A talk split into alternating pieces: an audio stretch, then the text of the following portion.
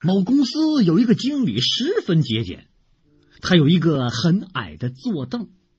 每次要坐的时候呢，都得先把它垫高，简直是烦透了。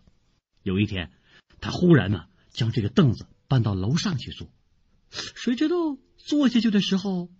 这因为矮呀，还是那个样子，所以这位经理非常感叹的说：“